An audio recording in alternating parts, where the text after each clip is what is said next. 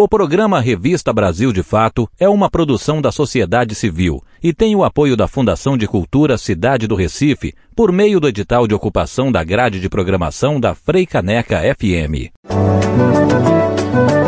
Começa agora a Revista Brasil de Fato. Entrevistas, música, reportagens e muito mais.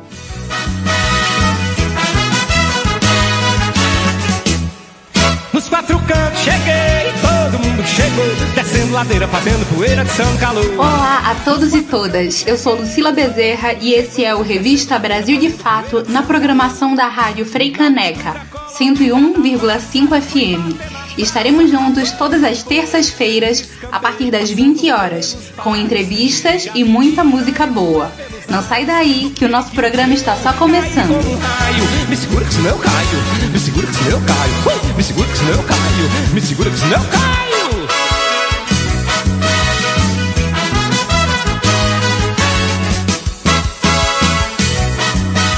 Me Segura Senão Eu Caio, composição de J. Michiles, cantada aqui por Alceu Valença, que vamos abrindo o nosso programa. Há algumas semanas a gente falou de samba aqui no programa. Hoje seguiremos falando de música, mas o ritmo escolhido para nossa conversa é o frevo. Os mais ansiosos para as festas de Momo já estariam fazendo a contagem regressiva para a festa que tomaria o Recife daqui a 191 dias. Mas com a pandemia de Covid-19, vamos ter que esperar mais um pouco para ver o Galo da Madrugada e ouvir os barulhos dos metais e tambores pela nossa cidade. Mas para quem já não aguenta de ansiedade, a gente vai falar muito de frevo hoje com o nosso convidado, Otávio Bastos. Olá, Otávio, seja bem-vindo ao Revista Brasil de Fato. Obrigado, obrigado pelo convite. Olá, olá todo mundo aí que está escutando do outro lado. Que legal, que bom, que bom. Bora papear sobre frevo. Otávio, por muito tempo, o perfil físico dos passistas, não só de frevo, mas de diversas danças e ritmos, era o mesmo: um corpo compacto, esguio, para que a leveza prevalecesse na execução das coreografias. Esse tipo de perfil ainda existe? Quem pode dançar frevo? Então, o frevo é para tudo quanto é tipo de gente, tudo quanto é tipo de corpo. Olha, aquele negócio bem diverso, porque na verdade, é, aos poucos, essa ideia de passista ela foi criada ao longo do tempo. Quando a gente está vendo, por exemplo, a gente vê o Homem da Meia-Noite sai pelo meio da rua, ali o povo está dançando. Só que às vezes a ideia de dança que a gente tem é uma coisa que tem que ir para os grandes saltos, tem que ter uma coluna assim, ou assado, de descer 300 vezes, enquanto que existem outras formas de dança também, não somente essa que vai para o lado acrobático. Então, no frevo pode tudo quanto é tipo de cor, tudo quanto é tipo de gente, e cada vez mais eu tenho, tenho tentado fazer com que mais pessoas diferentes, fora desse, fora desse escopo do que seria um passista, como alguém jovem, que tem uma grande, uma grande explosão muscular, no qual salta muito e vai muito para o chão. E aí outras pessoas com outras ideias e outros corpos também dançam. Os passos de frevo até hoje são considerados muito complexos, o que, por um lado, impede as pessoas de arriscarem alguns passos, e, por outro, dá margem para que cada vez mais haja um improviso, ou como falamos por aqui, faça muganga. Essas variações no passo influenciam na aprendizagem da dança ou todo mundo precisa executar o passo da mesma forma? Não, no frevo é cada um, cada um executa do seu jeito. Eu acho que o grande problema é quando a gente cria um ideal, tanto de corpo como de dança, do que quer que seja. E aí a gente cria um ideal de dança, e aí a ideia da gente de frevo, que geralmente é colocada, principalmente com uma relação muito forte do Estado, é aquela de alguém que salta muito, vai muito pro chão. E aí você pensa, olha para aquilo e diz, vixe Maria, eu nunca vou fazer isso não. Eu quero, só de ver o meu joelho já dói. E aí na hora que você vai dançar, você diz, eu não danço não, velho. Quem dança frevo é aquele ali, eu mesmo não danço. E aí vai se esquivando de uma possibilidade que é dançar, não com aquela ideia de dança, mas que existem outras ideias. E aí a pessoa, ao invés de treinar daquela para aquele tipo de aptidão, que é incrível também, a pessoa vai treinar outras coisas que não partem exatamente do, da, desse tipo de explosão muscular, mas de um outro tipo de investigação, inclusive com relação à própria beleza, assim, a ideia de beleza. E aí vai partir para uma coisa que é que parte do seu próprio corpo e não da ideia de corpo que você acha que deveria dançar. Então, os passos eles vão ser, é, vão ser realizados por pessoas, cada um com a sua história, com a sua cultura e com o seu corpo. Assim. Tem gente que é mais magra e alta, tipo eu, que tenho 1,93 de altura. E aí eu vou dançar de uma forma específica. Pessoas mais jovens vão dançar de outro, com outro corpo.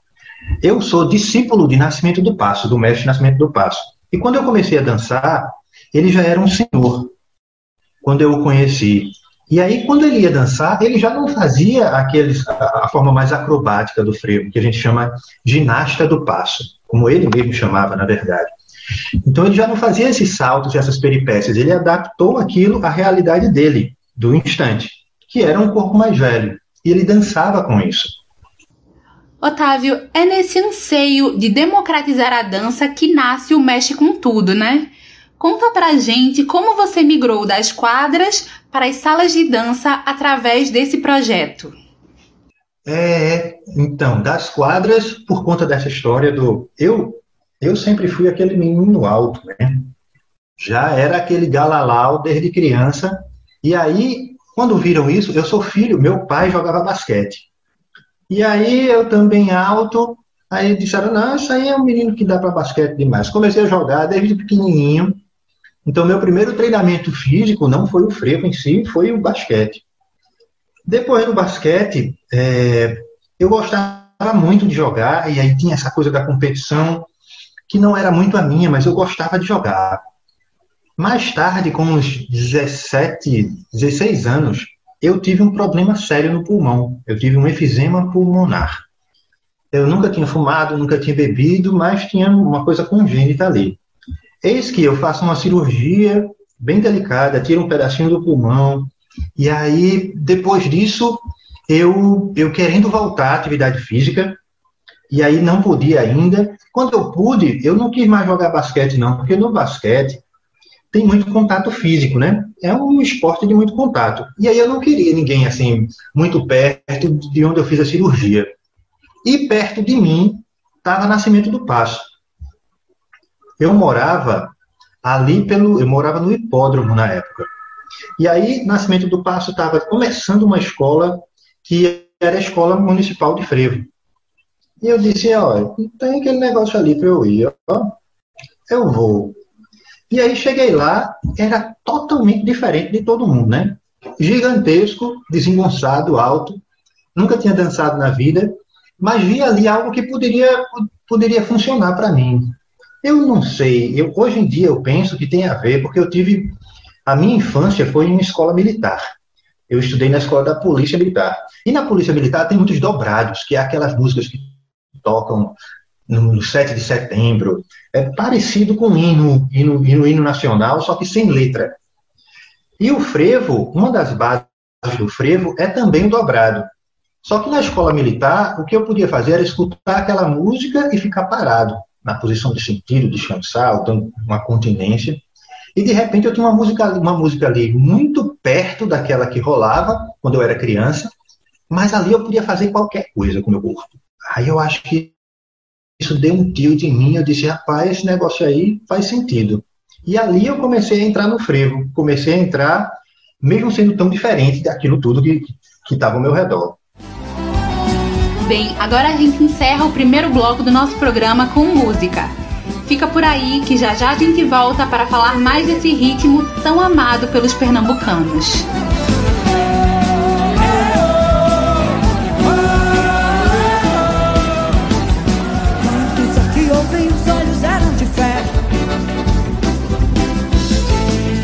Os elementos amam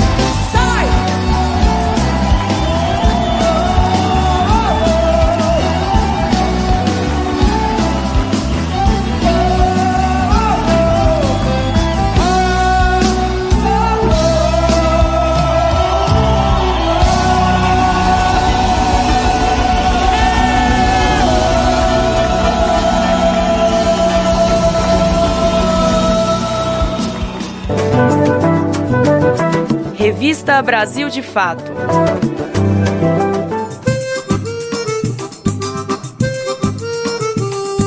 Já ouviste falar em alguma solução milagrosa para o novo coronavírus, menino? Tipo alho com água fervida ou essa tal da cloroquina. Tem gente por aí divulgando remédio e receita que cura Covid-19. Será mesmo, menino? Vixe Maria! Se tu receber conselho de amigo ou mensagem recomendando remédio que ainda não foi aprovado por especialista, desconfie! Olha que isso também vale para aquela receita passada de boca a boca, viu? Ou até mesmo aquelas mensagens que tu vive recebendo no WhatsApp. O certo mesmo é tu procurar ajuda médica de confiança. Se tu tiver os sintomas da Covid-19, não tome remédio por conta própria não. Medicamento causa efeito colateral e seu uso precisa ser acompanhado por profissionais de saúde sério. Bote fé, menino. Se descobrisse a cura do novo coronavírus, eu tenho certeza que seria bastante divulgado. Tu não acha? Curtisse as dicas? Então se liga para não fazer besteira se automedicando. Apoio do Observatório Covid-19 da Universidade Federal de Pernambuco.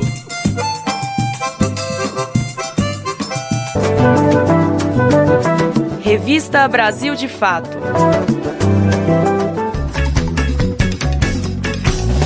Ciranda de maluco, aqui em Pernambuco é bom demais. Ciranda de maluco, aqui em Pernambuco é bom demais. A gente acende, aperta a coxa, beija, nega a noite inteira. Nega roda, a gente aperta, acende a coxa, beija, nega a noite inteira. Estamos de volta com o segundo bloco do Revista Brasil de Fato Pernambuco, que hoje conversa com o passista e professor Otávio Bastos sobre frevo.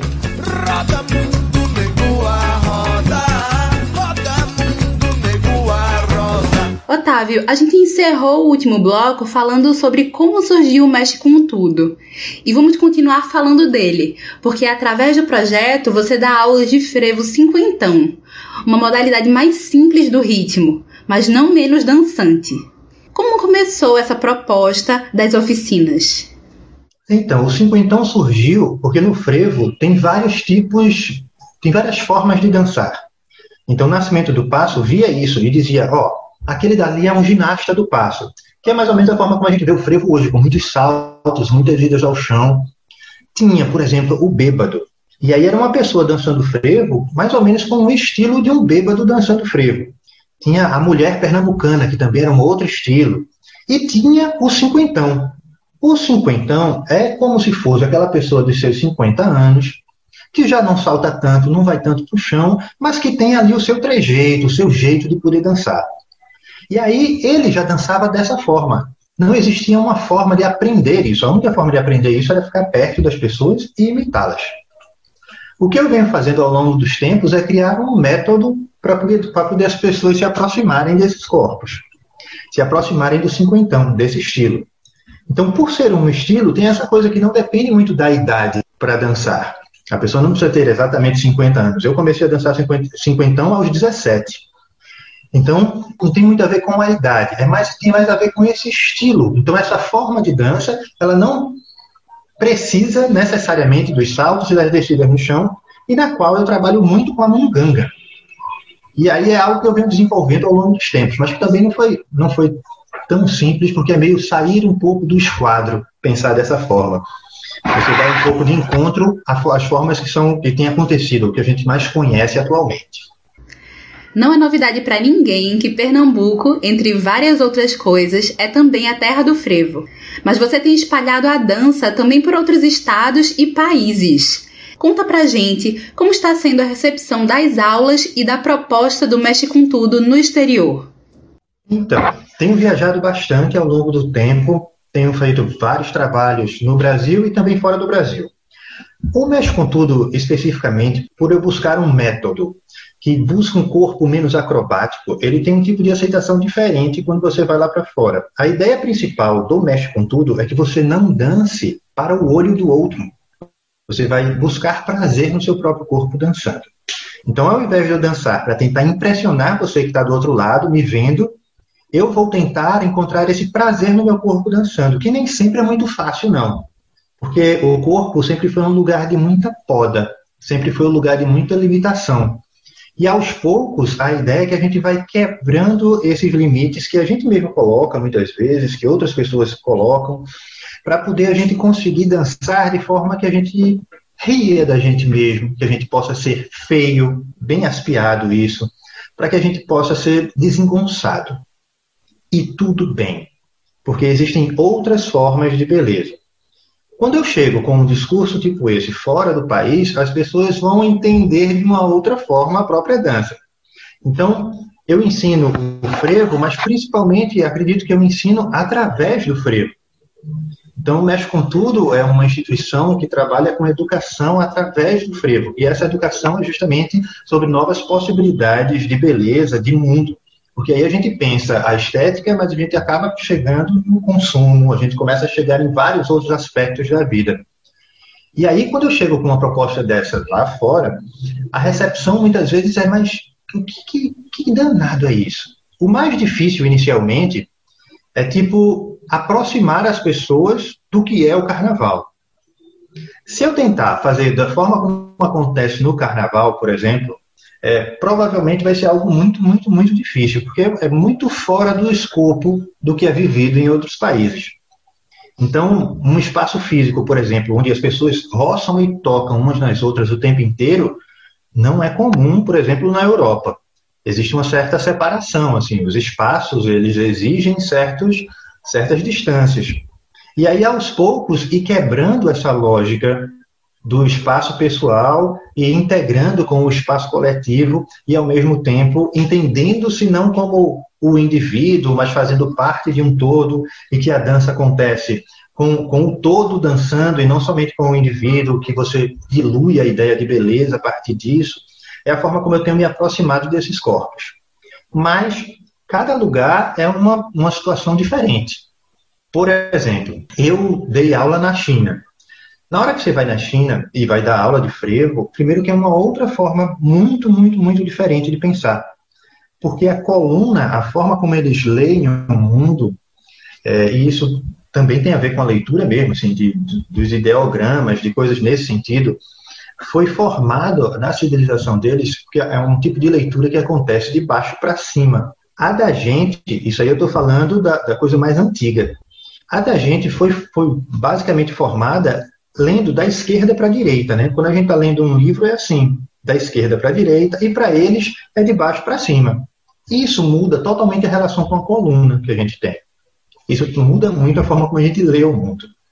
E aí, quando você traz uma outra coisa, que é uma, um, uma dança que torce muito, numa relação que não é tão vertical como a deles, é muito outra forma de pensar. E aí você precisa adaptar isso a esse corpo.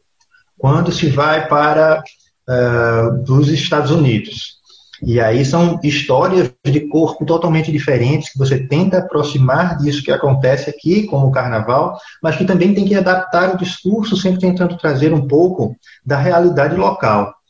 Então, você vai tentar, eu ao menos tento aproximar aquilo que as pessoas já conhecem e aos poucos ir aproximando do carnaval daqui. Mas sempre pensando que a ideia é, é a educação através do frevo. Então, o objetivo principal não é realizar o passo, mas é que você encontre conforto e prazer no seu corpo em movimento. Esse, para mim, é a coisa mais difícil. E isso não é uma coisa somente do Brasil, é uma coisa de, de vários outros lugares, porque o corpo sempre foi o lugar da punição, né? Sempre foi o lugar do fica quieto, menino, não faça isso, não para o corpo, não para o corpo o tempo inteiro. A não ser que ele fosse mais aproximado da visão de máquina, então se você vai para o pensamento do, do atleta, da coisa de você ter um rendimento X, Y, mas quando você vai para o corpo criativo, que você quebra um pouco as ideias do que é certo e do que é errado, do que é bonito e do que é feio, isso tudo é feito através do frevo, foi a forma que eu consegui me conectar com, com as pessoas fora do Brasil. Porque é, levar a ideia pura e exclusiva de carnaval para outro lugar, em outra cultura, seria algo absolutamente difícil, assim, quase impossível. O Mexe com Tudo leva o frevo na mala para outros países, mas ele também circula por aí através da internet. Para democratizar não só os passos, mas o acesso à informação e à cultura, vocês vêm fazendo o Mexe com Tudo social. Otávio, como surgiu a ideia? Como o projeto funciona? Então, das atividades que a gente vem, vem desenvolvendo online, primeiro o Mexe com Tudo surge a partir de, de uma ideia de canal no YouTube. Porque a ideia do canal no YouTube era, era conseguir conciliar um pouco o conhecimento que eu tenho das ruas com o conhecimento acadêmico. Inicialmente a ideia era exatamente, era, era por exemplo, narrar livros sobre frevo. Mas aí ia cair direito autoral, uma série de confusões, e também com uma linguagem pouco acessível. Assim, os livros, muitas vezes, eles não são tão fáceis de ler. Então, a ideia da, da gente inicialmente é justamente juntar esses dois mundos com uma linguagem acessível para poder mais pessoas terem acesso a esse tipo de conhecimento. Porque geralmente a gente só, só ama aquilo que a gente conhece, né? A gente só cuida daquilo que ama. Então, para a gente amar algo, a gente precisa conhecer esse algo. Muitas vezes, quando a gente se relaciona com o frevo no carnaval, a gente até entende que o frevo é o próprio carnaval. Mas, na verdade, por exemplo, agora, enquanto vocês estão escutando esse podcast, é, tem pessoas trabalhando para fazer o carnaval que vocês vão brincar daqui a pouco. E eu não estou falando somente de 2021, não, porque pode nem ter. Eu estou falando do carnaval que vai acontecer depois disso, depois de toda essa pandemia, tem pessoas se ligando, tem pessoas costurando, tem pessoas construindo músicas para poder você brincar o melhor carnaval que você pode brincar. E então o carnaval não acontece exatamente em uma época. Na verdade, ele é construído ao longo do ano e aquilo ali é como se fosse o, o pico da coisa.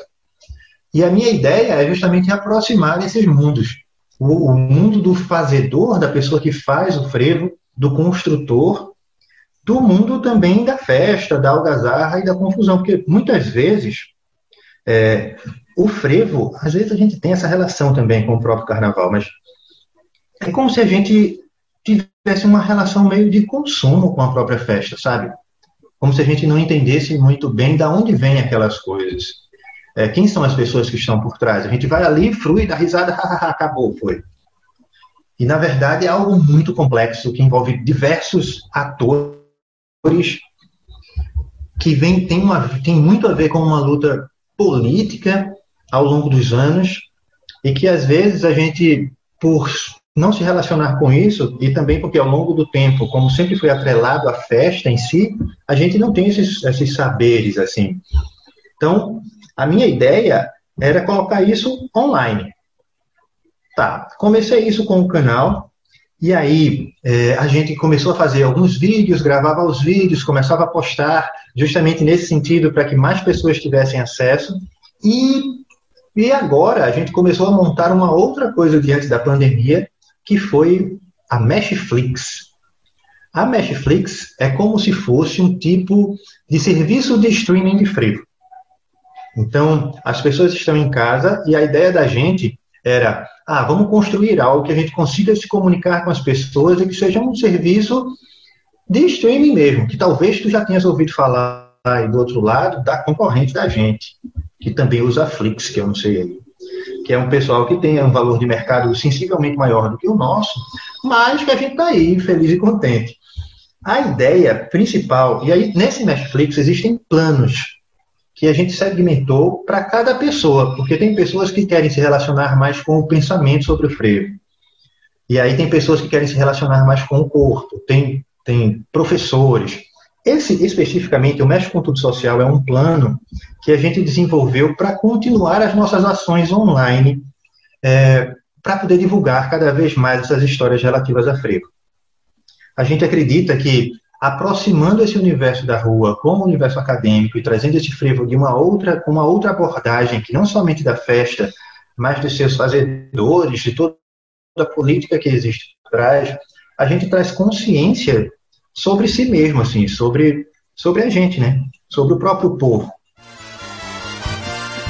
Bem, a gente está partindo para o encerramento do nosso segundo bloco do Revista Brasil de Fato. Mas não sai daí, que ainda estamos na metade do programa e daqui a pouquinho a gente volta.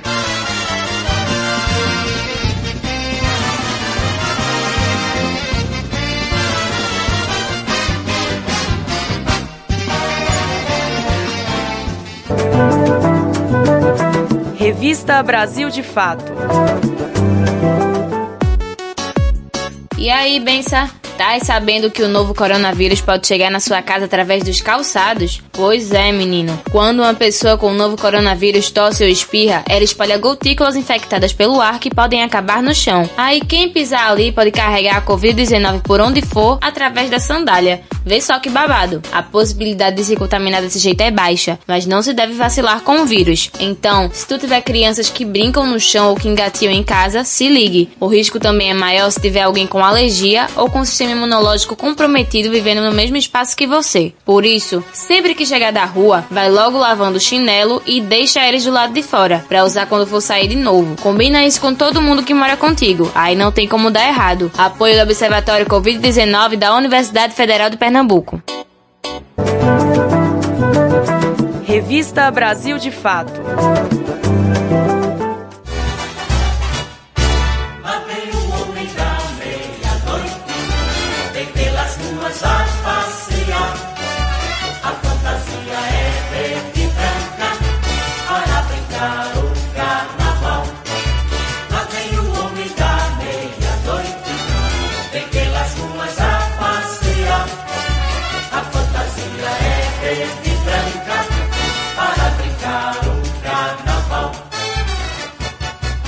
A gente volta com o terceiro bloco do Revista Brasil de Fato Pernambuco, que hoje conversa com Otávio Bastos sobre frevo. Otávio, a gente conversou bastante sobre as viagens do projeto e as aulas do Mexe com Tudo, mas infelizmente tudo isso está paralisado com a Covid-19. As aulas em grupo, o contato da dança nas ruas, com as orquestras e troças, as viagens internacionais, tudo está paralisado. Como tem sido esse período para você que trabalha com cultura? Tem sido um período de adaptação muito grande, porque aí tudo isso que eu fazia de forma presencial, as aulas que acontecem no passo, as viagens, eu trouxe para o online. Então, atualmente, eu dou aulas online e isso tem me trazido, isso eu tive que ter uma capacidade de adaptação muito grande, porque é outra forma de pensar, porque a pessoa não está ali do outro lado para você ver de forma tão direta, então tudo é através do vídeo. Eu tive que adaptar muito do que faço, mas também abriu outras possibilidades. Por exemplo, atualmente nas aulas de dança, do plano de dança específico, que a gente chama de plano Munganga Solta, é, tem pessoas que são, estão em Brasília, tem gente que está no Ceará, tem gente que está nos Estados Unidos, na Suíça, na França, tem vários lugares juntos online. E aí, trazer essas, esse tipo de. Porque não é somente um lugar da dança, assim, a gente sempre pensa dança, pensa corpo e dança. Então, colocar essas pessoas tão diferentes, com perspectivas tão diferentes e saberes tão diferentes relativos ao Brasil, é, é incrível. Era o que eu nunca tinha imaginado como juntar essas pessoas todas. E acaba que, às vezes, a forma como a gente fala é tão específica para um grupo e vem uma pergunta do outro lado, assim, que você simplesmente leva um, um como se dissesse, eita, velho, eu nunca tinha pensado nisso, não. De repente, vem outras perspectivas sobre o que a gente faz, justamente porque tem outras culturas junto, né? E aí tem sido esse período de adaptação, de como que eu consigo me, me comunicar com essas pessoas, como que eu consigo, principalmente, criar uma comunidade de pessoas que pensam a partir do mexe com tudo. A ideia de mexe com tudo é justamente essa. É que é de mexer com tudo mesmo, porque não é algo específico sobre o corpo. É algo que parte do corpo, mas que faz com que a gente a gente repense a forma como a gente está no mundo. E por isso mexe com tudo. E aí, quando você coloca pessoas de diferentes lugares para poder se repensar, acaba virando algo muito rico e, impressionante. Então, teve o um momento inicial do choque de dizer: eita, que danado eu vou fazer? E aí, depois, o período de olhar para isso e dizer: ah, beleza, se é isso que tem, vamos adaptar para o que tem. E aí, estamos eu dando aula, estou eu e Marília dando aula, Marília Cavalcante, que é a minha companheira, a gente está fazendo tudo online. Então a gente liga a câmera, teve que, por exemplo, comprar uma lente diferente para poder aparecer tudo o que acontecia num quarto, porque a aula, ao invés de acontecer numa sala de dança, está acontecendo em um quarto. Então tive que comprar uma lente para poder caber a gente junto nesse lugar. Então várias adaptações aconteceram no período. Eu entendo que são adaptações que são muito muito boas para o meu próprio trabalho, assim, porque aos poucos eu estou alcançando outros públicos e estou trazendo pessoas que nunca imaginaram que poderiam dançar para o frevo, justamente por esse pensamento é, que é através do frevo e não o fim não é o frevo em si. É, e isso tem sido incrível, tem sido uma experiência que eu nunca tinha imaginado e que tem sido, tem sido desafiador e muito, muito divertido. E já falando nesse tema maior que é cultura, a gente tem visto muito recentemente esse resgate da importância do frevo para a cultura popular de Pernambuco. E como ele se reinventa também. A partir de cada corpo que dança e incorpora novos elementos a esse ritmo tão antigo e resistente na nossa cultura. Otávio, qual o segredo para a gente manter o frevo sempre vivo para as próximas gerações? Eu acho que a gente já está fazendo, já tem. Se a gente pensa na história do frevo, existiram alguns, alguns momentos que eles tiveram muita expansão. Por exemplo, na época da Rosenblit, que foi uma gravadora aqui de Pernambuco que produziu muitos CD, muitos CDs, na época não era CD, era LP. Então eram muitos LPs relativos a frevo, o frevo começou a ter um, uma visibilidade nacional. Depois isso caiu muito e agora a gente tem nova, um novo momento relativo ao frevo, que é esse. Eu não acredito que o frevo esteja, esteja acabando, não. Para mim, ele está muito forte, muito, muito estruturado, mas a, o que a comunidade do frevo atualmente eu vejo que busca é essa ideia de que frevo não é carnaval somente. Então, que o frevo acontece ao longo do tempo. Então, eu acho que o, o Atualmente, todo esse pensamento parte de uma educação. E uma educação, principalmente nos moldes, da, da forma como a gente pensa no Mexe com Tudo, é um tipo de educação decolonial, sabe? Que a ideia de beleza, de estética, não é aquela aquela de quando a gente está associado ao balé clássico, por exemplo. Que quando o cara dança no meio da rua, e muitas vezes ele olha e ele está totalmente do avesso, assim. Está realmente que a gente poderia dizer, olha ali, que bicho desengonçado. mas que existe uma beleza ali. Existe uma beleza principalmente de uma quebra de padrão da própria beleza. Da ideia de, de dizer, velho, isso aqui eu, pouco importa, essa beleza que está institucionalizada. Eu vou inventar uma outra. Eu vou inventar do meu jeito aqui. E não é nem que se pense sobre isso, se vive isso. E aí, com isso, a gente também consegue chegar em novos públicos. Isso tudo aproximando as pessoas do frevo. E tem outras pessoas fazendo outras ações também relativas e que também geralmente partem da, da, da própria educação. Então, tem aulas de frevo para a pessoa tocar no carnaval, ela faz aula durante anos. Né? E aí existem, por exemplo, o Grêmio Henrique Dias, que está lá em Olinda, que é um lugar que forma muitos músicos. E assim vai, a gente está tentando aos pouquinhos aumentar esse espaço de abrangência, não somente física, mas também temporal, para não ficar restrito aos quatro dias lá da festa do carnaval. Otávio, para partir para o encerramento da nossa conversa, a gente vai falar das perspectivas. Diante desse cenário, você migrou o projeto para as redes sociais desde março, com o Mexe com Tudo em Casa. Além das aulas online, tem acontecido também entrevistas com artistas da cultura local e popular de Pernambuco. Como foi essa migração para o espaço das redes? Quais os próximos passos do Mexe com Tudo? Então, o processo de adaptação às redes, ele, ele já acontecia de alguma forma, porque a gente já ocupava o YouTube anteriormente. Então a gente sempre estava pensando em conteúdos para a internet. Porque a gente acredita que era uma forma das pessoas se conectarem com o frevo para além daqueles quatro dias. E aí depois a gente começou a ver que não eram somente pessoas daqui que assistiam, né? Os próximos passos, eu acho que a gente quer, agora o que a gente está buscando é ampliar o acesso. Então a gente quer que mais pessoas conheçam isso tudo que a gente tem feito, porque são pessoas com histórias de vida diferentes e, e a gente junta essas pessoas para poder trocar experiências, isso tem sido incrível. A gente tem a TCM Mexe com Tudo, e aí é, uma, é a trupe carnavalesca mascarada Mexe com Tudo, que tem a ver com as aulas presenciais mesmo, não tem a ver com as aulas online, no qual a gente usa máscaras para poder sair nas ruas, que remete às mascaradas que já aconteceram anteriormente durante o carnaval.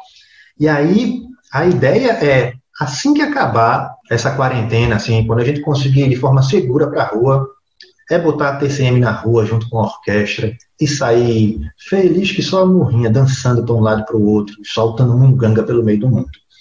Acho que a perspectiva mais próxima é essa. E mais a longo prazo, eu acho que o que vai acontecer com a gente, a gente vai misturar um pouco desse formato online com aulas presenciais. Então eu pretendo ter, continuar com essas aulas online, mas misturá-las assim, talvez fazer uma aula online, a outra presencial. A gente está estudando o formato, mas eh, a gente acredita que é, é isso que vai, deve acontecer nos próximos tempos.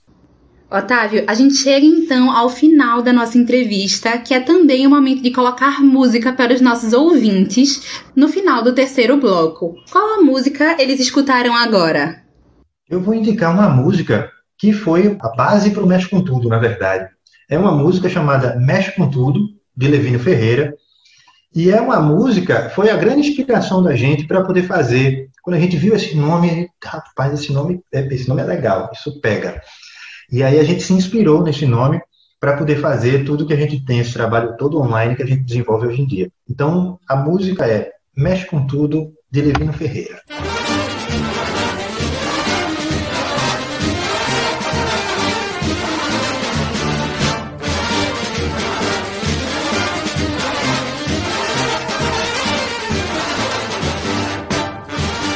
Otávio, agradecemos a sua participação aqui no programa para falar desse tema que está no coração e nos pés da gente. Eu que agradeço o convite, foi massa. Um papinho assim é sempre bom. É, e é essa, essa ideia mesmo, que a gente vai se conhecendo através do frevo, assim, que a gente retome, entenda um pouco da própria história através do frevo. Eu acho que esse daí é o caminho que a gente está tá traçando e é o que a gente deve continuar fazendo, independente do formato. Se vai ser online, presencial, mais ou menos, misturando os dois, o negócio é fazer. Bora espalhar munganga pelo meio do mundo.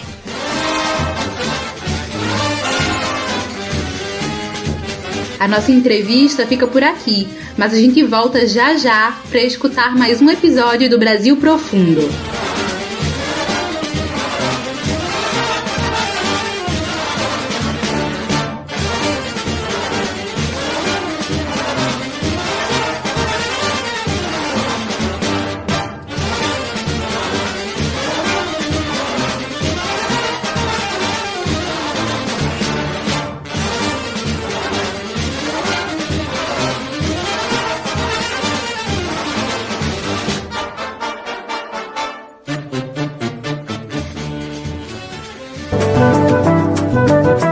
Revista Brasil de Fato. Ah, eu queria tanto sair um pouquinho para ver minha professora, meus amiguinhos. Estou com tanta saudade deles.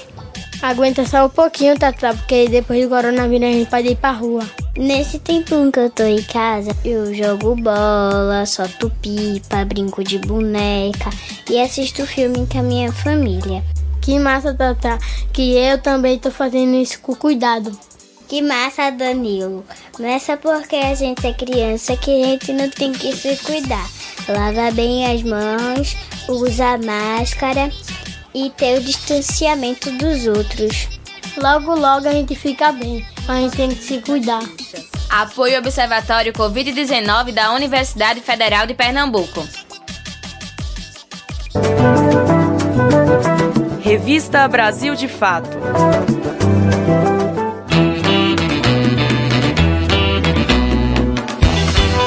Na edição de hoje, a gente conversou com o passista e professor Otávio Bastos, do Mexe com Tudo, sobre dança, frevo e cultura. Agora a gente viaja até o Rio Grande do Norte, no quarto episódio da série Brasil Profundo, que faz parte do podcast Sertões de Fato, produzido em parceria com o Brasil de Fato Pernambuco. Hoje, Marco Túlio nos leva até a cidade de Mossoró, que escreveu na história do cangaço uma derrota curiosa para o bando de Lampião. Vamos ouvir. Hoje eu vou levar vocês para Mossoró, no Rio Grande do Norte, a cidade que se orgulha de ter expulsado o bando de Lampião à bala no ano de 1927.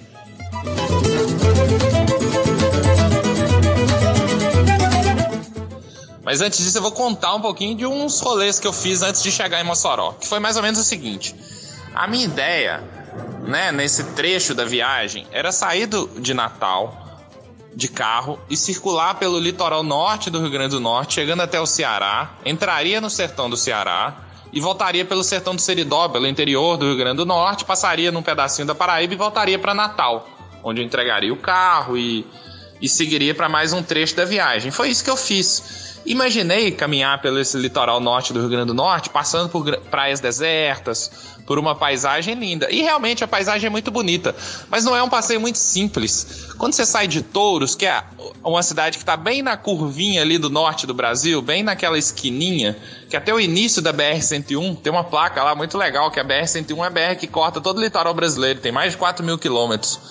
E lá tem o quilômetro zero da BR-101. Até tirei uma foto lá, foi. É um, é um local bem legal, assim. Mas saindo de Touros e seguindo por todo esse litoral norte, não é uma viagem de carro muito fácil, as estradas são muito ruins, basicamente é estrada de terra, você não chega muito facilmente ao litoral.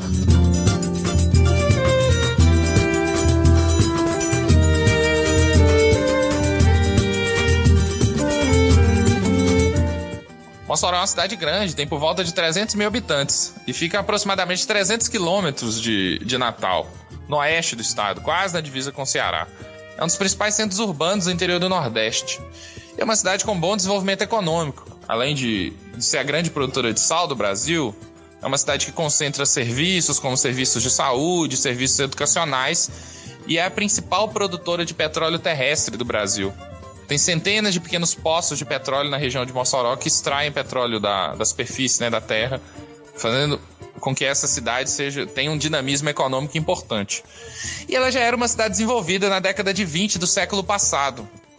Já era uma, um polo econômico e urbano importante daquela região, e foi isso que despertou a cobiça do bando de Lampião. No dia 2 de maio de 1927, o bando partiu de Pernambuco em direção a Mossoró. Aproveitaram no caminho e já foram saqueando algumas cidades, como Belém do Rio do Peixe, na Paraíba.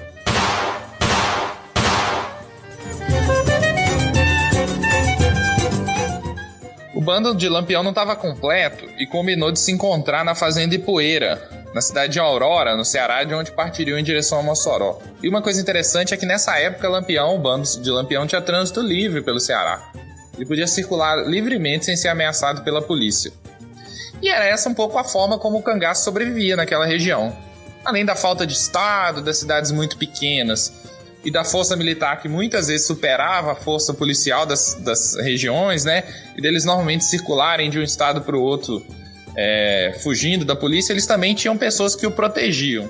Sejam nos interiores, sejam, de, sejam políticos ou até e coronéis da região, que também utilizavam do cangaço para se impor é, sobre seus inimigos, né? Muitas vezes os cangaceiros eram eram milícias que serviam para coronéis para ameaçarem uma população mais pobre ou para enfrentar um inimigo político. E dessa forma eles iam construindo uma rede de proteção e iam sobrevivendo. O bando de Lampião sobreviveu por praticamente 20 anos né, pelo interior do Nordeste, sendo muito pouco ameaçado. Como eu disse, eles estavam no Ceará e partiram em direção a Mossoró. Já no entorno da cidade, eles sequestraram um fazendeiro chamado Antônio Gurgel. E eles normalmente faziam isso, assim, eles sequestraram figuras da região e usavam esse sequestro para extorquir as cidades. Né? Para não precisar atacar as cidades, eles faziam extorsões, pediam dinheiro e normalmente pediam também festas, lugares protegidos para ficar, banda de música, comida. E aí, com aquele dinheiro, depois daquela festa, todos eles iam embora da cidade sem uma violência maior do que a já cometida. E foi isso que eles fizeram. Eles sequestraram um importante fazendeiro da região chamado Antônio Gurgel, um cara que já tinha sido, inclusive, prefeito de Natal. E a partir do sequestro de Antônio Gurgel, eles começaram a fazer a comunicação com a cidade para extorquir o povo de Mossoró e pedir dinheiro. E eles pediram para o prefeito de Mossoró, chamado Rodolfo Fernandes, eles exigiram que a cidade desse 400 contos de réis porque senão eles iam invadir a cidade. E pediram para que Antônio Gurgel fizesse um bilhete direcionado ao prefeito da cidade com essa exigência. E o bilhete era o seguinte: Meu caro Rodolfo Fernandes, Desde ontem estou aprisionado do grupo de Lampião, o qual está aquartelado aqui bem perto da cidade. Manda, porém, um acordo para não atacar mediante a soma 400 contos de réis. Penso que para evitar o pânico, o sacrifício compensa, tanto que ele promete não voltar mais a Mossoró. Assinado Antônio Gurgel.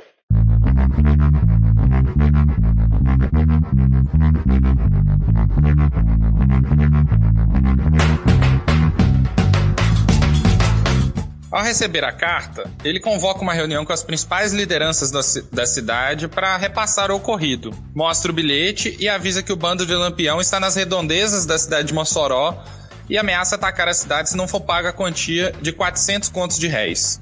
Como ele não pretendia pagar essa quantia, ele convoca aquelas lideranças à resistência. Entretanto, os líderes locais desdenham daquela, daquela possibilidade, acham impossível uh, o bando de Lampião atacar uma cidade daquele porte. E apesar dessa postura das lideranças, ele responde o bilhete da seguinte forma: Antônio Gurgel. Não é possível satisfazer-lhe a remessa de 400 mil contos, pois não tenho.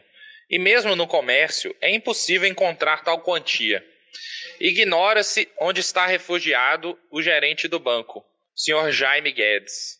Estamos dispostos a recebê-los na altura em que eles desejarem, nossa situação oferece absoluta confiança e inteira segurança. Rodolfo Fernandes.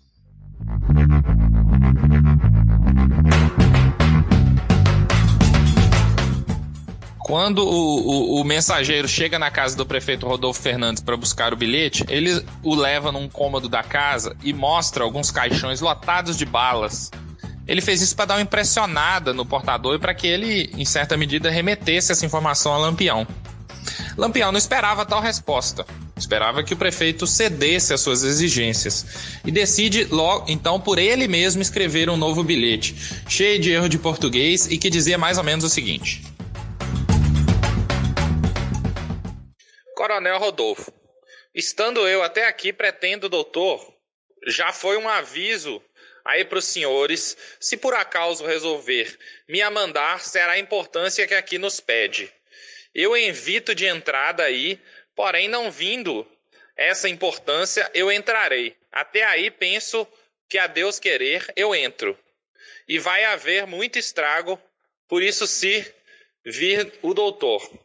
Eu não entro aí, mas nos responde logo, Capitão Lampião. E o prefeito responde nos seguintes termos: Virgulino Lampião. Recebi o seu bilhete e respondo-lhe dizendo que não tenho a importância que pede e nem também o comércio. O banco está fechado, tendo os funcionários se retirado daqui. Estamos dispostos a acarretar com todo o que o senhor queira fazer contra nós. A cidade acha-se firmemente inabalável na sua defesa, confiando na mesma. Rodolfo Fernandes, prefeito.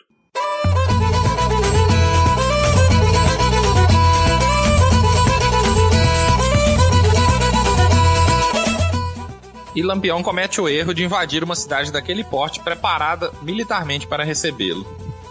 A cidade, naquele momento, após a, a segunda mensagem do prefeito, já se preparava para a invasão. Esvaziaram completamente a cidade, todo mundo que não tinha armas foi retirado da cidade, a cidade foi completamente esvaziada.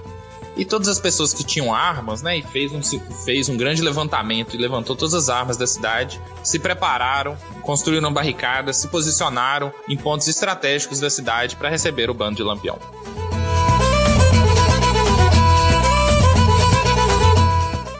O bando de Lampião entrou na cidade no dia 13 de junho, dia de Santo Antônio. Liderado por Sabino, entraram em duas colunas, uma liderada por Jararaca e outra coluna liderada por Macilon. Lampião vinha numa coluna de retaguarda, liderando essa coluna. E ao entrar na cidade, o bando sentiu certo medo. Aquela, aquele clima de cidade vazia já foi deixando o, o grupo bastante tenso. Caminharam em direção à casa do prefeito. A ideia era sequestrá-lo e, a partir dali, é, extorquir e atacar o restante da cidade para extrair os recursos que desejavam. Só que ao chegarem no próximo à casa do prefeito, já tinha um conjunto de, de populares, de moçoroenses, eu acho que é assim que fala, preparados para recebê-los e começou o ataque. Começou o tiroteio. O primeiro a ser atingido foi Colchete é, e acabou já logo sendo morto. Né? Jararaca, que liderava uma das colunas, tentou revidar, pegou um, uma, um, algo como um coquetel molotov para tentar jogar em uma das, das, das barricadas que estavam preparadas ali próximo da casa do prefeito, mas também foi atingido e caiu ferido no local. Após aquele tiroteio que durou por volta de uma hora, né, o bando completamente cercado e sendo atacado por diversos pontos, Sabino decide, com quatro tiros para o alto, é, convocar a retirada do bando que se retiram da cidade. Jararaca ferido é preso e morto no local.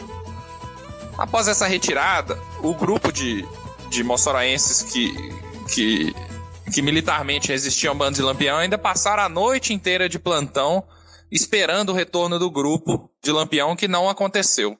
Após esse período, eles podiam comemorar a vitória daquela naquela batalha contra o bando de Lampião, que durou por volta de uma hora e meia, mas que entrou para a história como a cidade que resistiu militarmente e que expulsou o bando de Lampião à bala.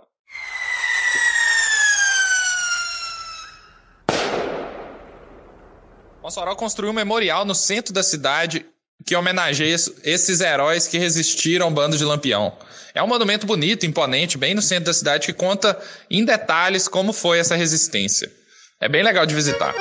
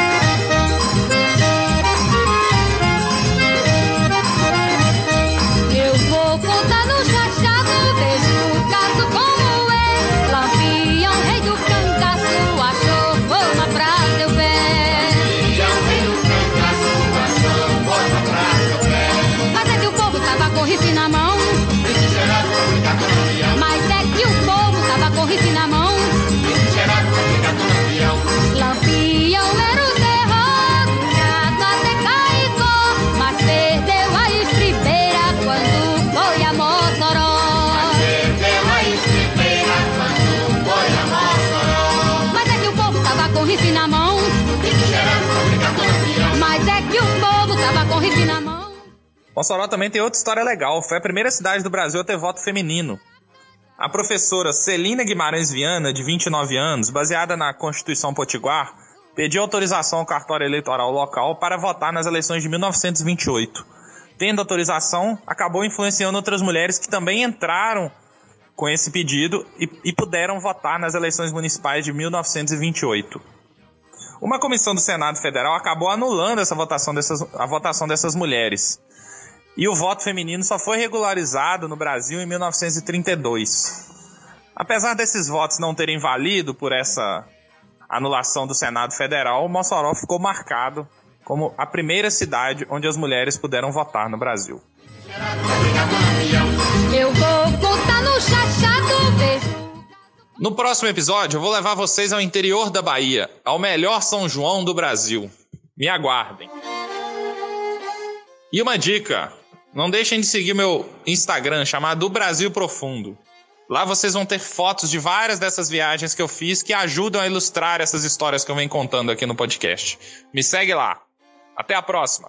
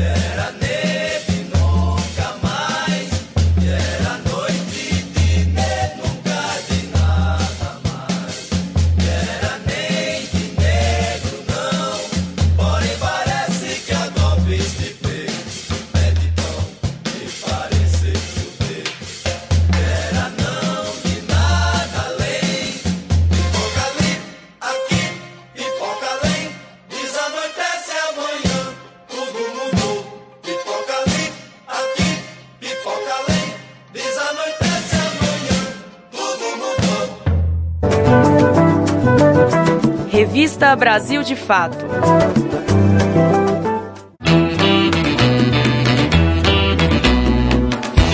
E o nosso programa de hoje vai ficando por aqui. Para os ouvintes que queiram entrar em contato com a gente, basta encaminhar uma mensagem de WhatsApp ou ligar para o número DDD 81 99606 0173. Temos também o contato por e-mail pelo pernambuco.radio@brasildefato.com.br. Este programa teve apresentação de Lucila Bezerra, roteiro e produção Vanessa Gonzaga e edição por Fátima Pereira. Um grande abraço a todos e até a próxima terça. Você ouviu Revista Brasil de Fato. O programa Revista Brasil de Fato é uma produção da sociedade civil e tem o apoio da Fundação de Cultura Cidade do Recife por meio do edital de ocupação da grade de programação da Frei Caneca FM.